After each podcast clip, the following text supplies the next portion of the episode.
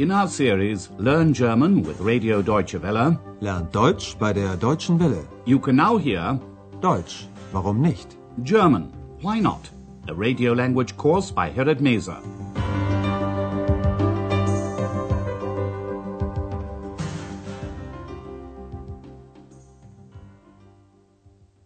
Hello and welcome back. Today you can hear lesson 4.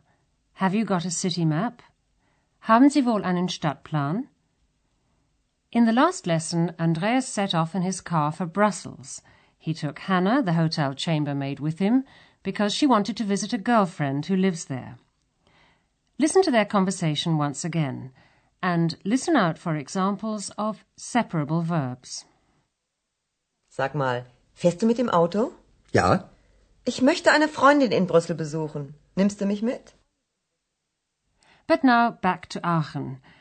In the first scene, a married couple arrive in the city. The first thing they want to do is find a map of the city. Ein Stadtplan. Listen to the dialogue. Where does it take place? And where do the couple go to find a city map? Aachen. Aachen Hauptbahnhof. Na, endlich. Der Zug endet hier. Sie Komm, jetzt brauchen wir erst Köln mal auf einen Stadtplan. 3. Willst du den kaufen? 18.02 Uhr. Nein. Siehst du das I nicht? Das ist das Informationszentrum. Da gibt es bestimmt einen Stadtplan. As you probably guessed from the loudspeaker announcement, the scene is taking place at the main station in Aachen. Like most main stations in Germany, it has an information center where you can get a map of the city. Listen to the scene once again. In the loudspeaker announcement, you hear several words that have to do with railways. First of all, the German word for main station, der Hauptbahnhof. Aachen. Aachen Hauptbahnhof. And then you hear the word for train, der Zug. The announcement says, the train ends here. Der Zug endet hier. Then you hear where you can get a connection, Anschluss, to another city, and what platform, Gleis, the train leaves from. The announcement says, the connection to Cologne leaves from platform 3. Sie haben Anschluss nach Köln auf Gleis 3. And you also find out what time the train leaves, at 1802. Abfahrt 18.02 Uhr. The couple have had a long journey and they're pleased to have arrived finally in Aachen. The first thing they want to do is find a city map. Na, endlich. Komm, jetzt brauchen wir erst mal einen Stadtplan. The woman asks her husband if he wants to buy a map, but he points her out a sign with the letter I, which stands for Information Center. Willst du den kaufen? Nein. Siehst du das I nicht? Das ist das Informationszentrum. He's sure they'll find a city map there. Da gibt es bestimmt einen Stadtplan. The couple go into the information center. The woman at the counter shows them where they are on the map. Listen to their conversation.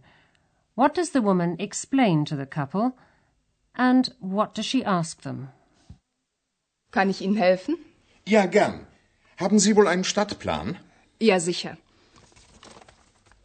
Sehen Sie, hier ist der Hauptbahnhof. Hm? Da sind Sie jetzt. Und das hier ist die Innenstadt. Sagen Sie, haben Sie denn schon ein Hotel? Ja, das Hotel Europa. Ah, das liegt gleich hier. Wie praktisch. Na wunderbar. Vielen Dank. First, the woman shows the couple where they are on the map. Then she asks them if they already have a hotel. Listen to the scene once again. The woman spreads out the map and says, Here's the main station. This is where you are now. Sehen Sie, hier ist der Hauptbahnhof. Da sind Sie jetzt. Then she points out the city center. Und das hier ist die Innenstadt. and as she's trying to be helpful, she asks the couple if they already have a hotel. Sagen Sie, haben Sie denn schon ein Hotel? As it turns out, they've already booked a room at the Hotel Europa, which is close to the main station. The woman shows them where the hotel is on the map. Das liegt gleich hier. The couple are pleased that they don't have to go far. How convenient, the husband says. Wie praktisch. That's wonderful, says his wife. Na wunderbar. The couple thank the woman at the information center and make their way to the hotel. When they arrive there, they ask Andreas, the hotel porter, if he can recommend a restaurant, ein Restaurant. Listen to their conversation with Andreas. What do they talk about? Können Sie uns ein Restaurant in der Nähe empfehlen? Aber gern. Gleich um die Ecke ist eine Pizzeria. Oh ja, Italienisch schmeckt mir immer. Nein, also wirklich nicht. Das gibt's ja überall. Hm. Möchten Sie vielleicht Französisch essen? Nein, danke. Wir möchten Deutsch essen. Da kann ich Ihnen den Postwagen empfehlen. Die Küche ist gut und preiswert. Danke, das probieren wir mal. Andreas asks the guests if they'd like to go to an Italian restaurant, or if they'd prefer French or German food. Listen once again. The husband asks if Andreas can recommend a restaurant nearby. Können Sie uns ein Restaurant in der Nähe empfehlen? Andreas suggests a pizzeria, an Italian restaurant that's just around the corner, um die Ecke. Gleich um die Ecke ist eine Pizzeria. The husband thinks that's a good idea because he likes Italian food. Oh ja, Italienisch schmeckt mir immer. But his wife isn't so keen on the idea because it's nothing new. Oh no, she says, you find them everywhere. Nein, also wirklich nicht. Das gibt's ja überall. Andreas thinks they want to eat somewhere special, so he asks if they'd like to try French food. Möchten Sie vielleicht Französisch essen? But this suggestion doesn't go down very well. Speaking for herself and her husband, the woman says they'd like to eat German food. Nein, danke. Wir möchten Deutsch essen. Andreas recommends the Postwagen, a German restaurant, because the food there is good and reasonably priced. Die Küche ist gut und preiswert. And let's hope they enjoyed their meal there. Now for a look at some of the grammar points we've come across in today's lesson.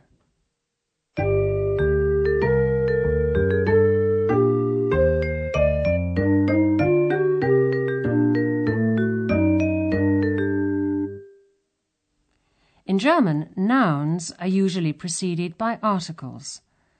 Articles show the gender of a noun. Nouns can be one of three genders in German masculine, feminine, or neuter. There are no hard and fast rules about gender, so whenever you come across a new noun, you should always learn it with its article. We begin with definite articles in the nominative singular case.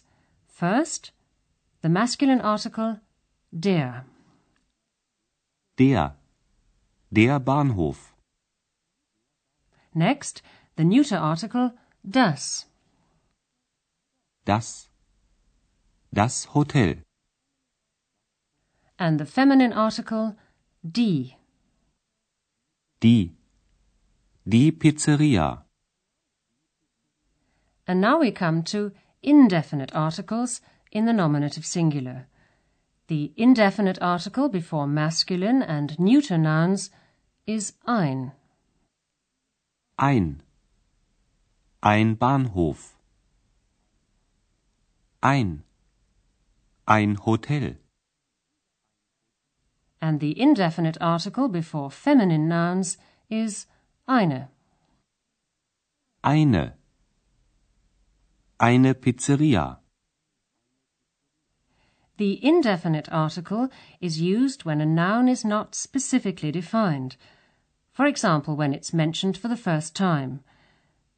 The definite article, as its name implies, is used to define a noun which has already occurred in the context.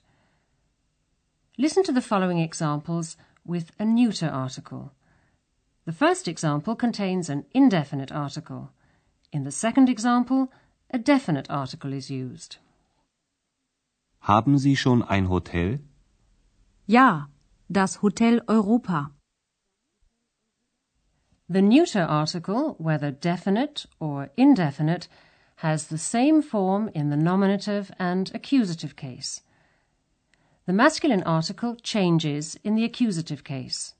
Ein becomes einen, der becomes den.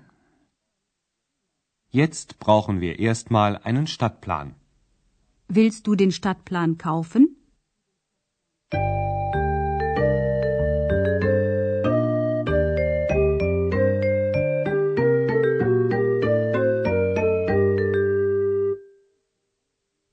Listen to all three scenes once again, and while you're listening to the music break, sit back and relax.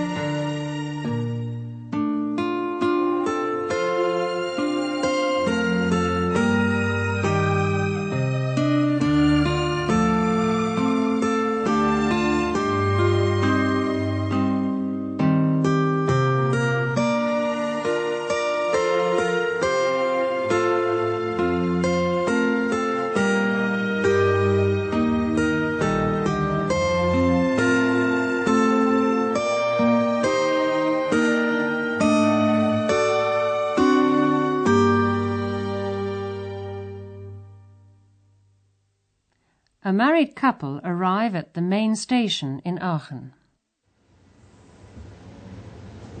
Aachen. Aachen Hauptbahnhof. Na, endlich. Der Zug endet hier. Sie Komm, jetzt brauchen wir erstmal einen Stadtplan. 3. Willst du den kaufen? 18.02 Uhr. Nein. Siehst du das I nicht? Das ist das Informationszentrum. Da gibt es bestimmt einen Stadtplan. They go to the information center, where a woman assistant gives them a city map and shows them where they are. Kann ich Ihnen helfen? Ja, gern. Haben Sie wohl einen Stadtplan? Ja, sicher. Sehen Sie, hier ist der Hauptbahnhof. Da sind Sie jetzt. Und das hier ist die Innenstadt. Sagen Sie, haben Sie denn schon ein Hotel? Ja, das Hotel Europa. Ah, das liegt gleich hier. Wie praktisch. Na wunderbar. Vielen Dank. The couple have booked a room in the Hotel Europa. They ask Andreas, the porter, if he can recommend a restaurant nearby. Können Sie uns ein Restaurant in der Nähe empfehlen? Aber gern. Gleich um die Ecke ist eine Pizzeria. Oh ja, Italienisch schmeckt mir immer. Nein, also wirklich nicht. Das gibt's ja überall. Möchten Sie vielleicht Französisch essen? Nein, danke. Wir möchten Deutsch essen. Da kann ich Ihnen den Postwagen empfehlen. Die Küche ist gut und preiswert. Danke, das probieren wir mal. Well, that's all for today. In the next lesson, Andreas celebrates his birthday. Join us if you can. Until then, it's goodbye for now. You've been listening to our language course Deutsch, warum nicht? A production of Radio Deutsche Welle in cooperation with the Goethe Institute in Munich.